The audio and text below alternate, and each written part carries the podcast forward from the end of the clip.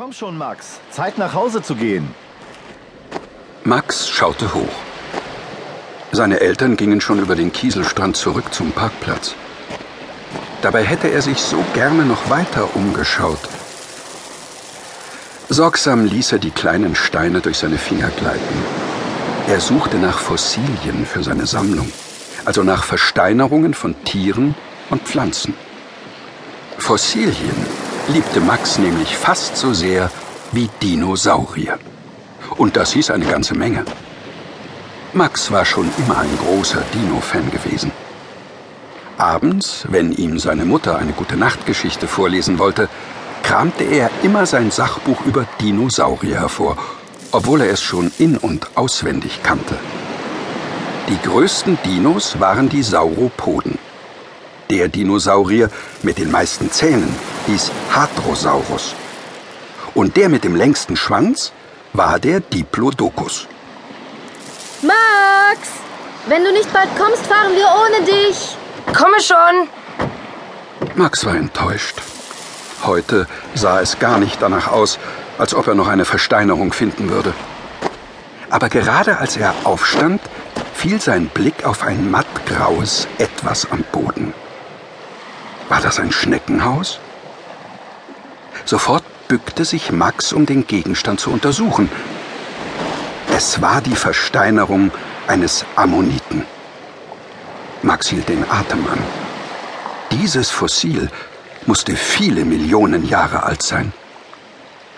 Als Max das schneckenförmige Gehäuse mit den Fingern abtastete, spürte er ein merkwürdiges Kribbeln über seine Arme laufen.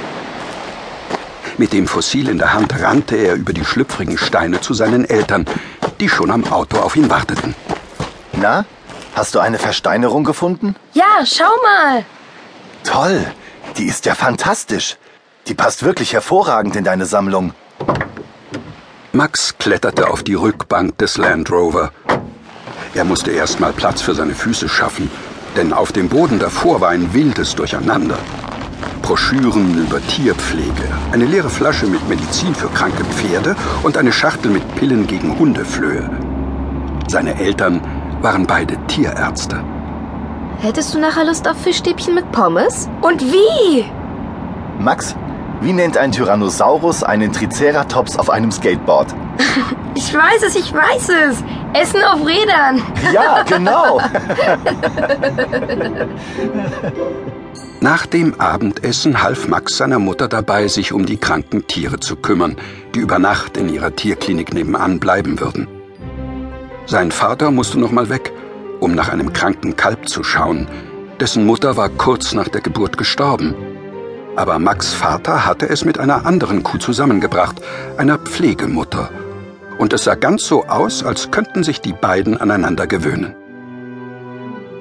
Nach der Runde bei den Tieren ging Max ins Bett und später kam seine Mutter, um ihm gute Nacht zu sagen.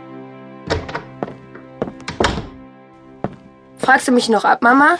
Hier, aus dem Dinosaurierbuch. Ach, Max, du kennst doch sowieso alle Antworten. Ist doch egal. Macht trotzdem Spaß. Einverstanden.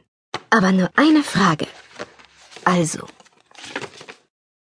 Welcher Dinosaurier war ungefähr neun Meter lang, etwa drei Meter hoch und hatte einen langen, mit Stacheln versehenen Schwanz und mit Dornen bewehrte Schutzplatten auf dem Rücken? Viel zu einfach, Mama. Das ist ein Stegosaurus. Stegosaurier liebte Max ganz besonders.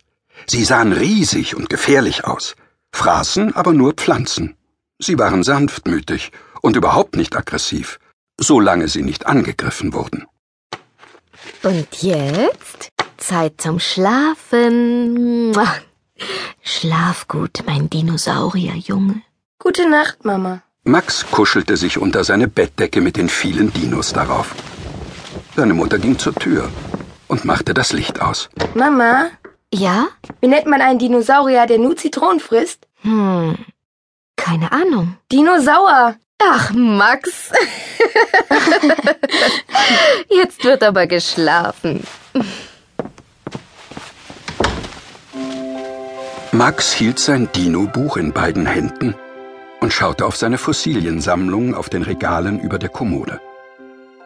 Seinen neuen Fund hatte er ganz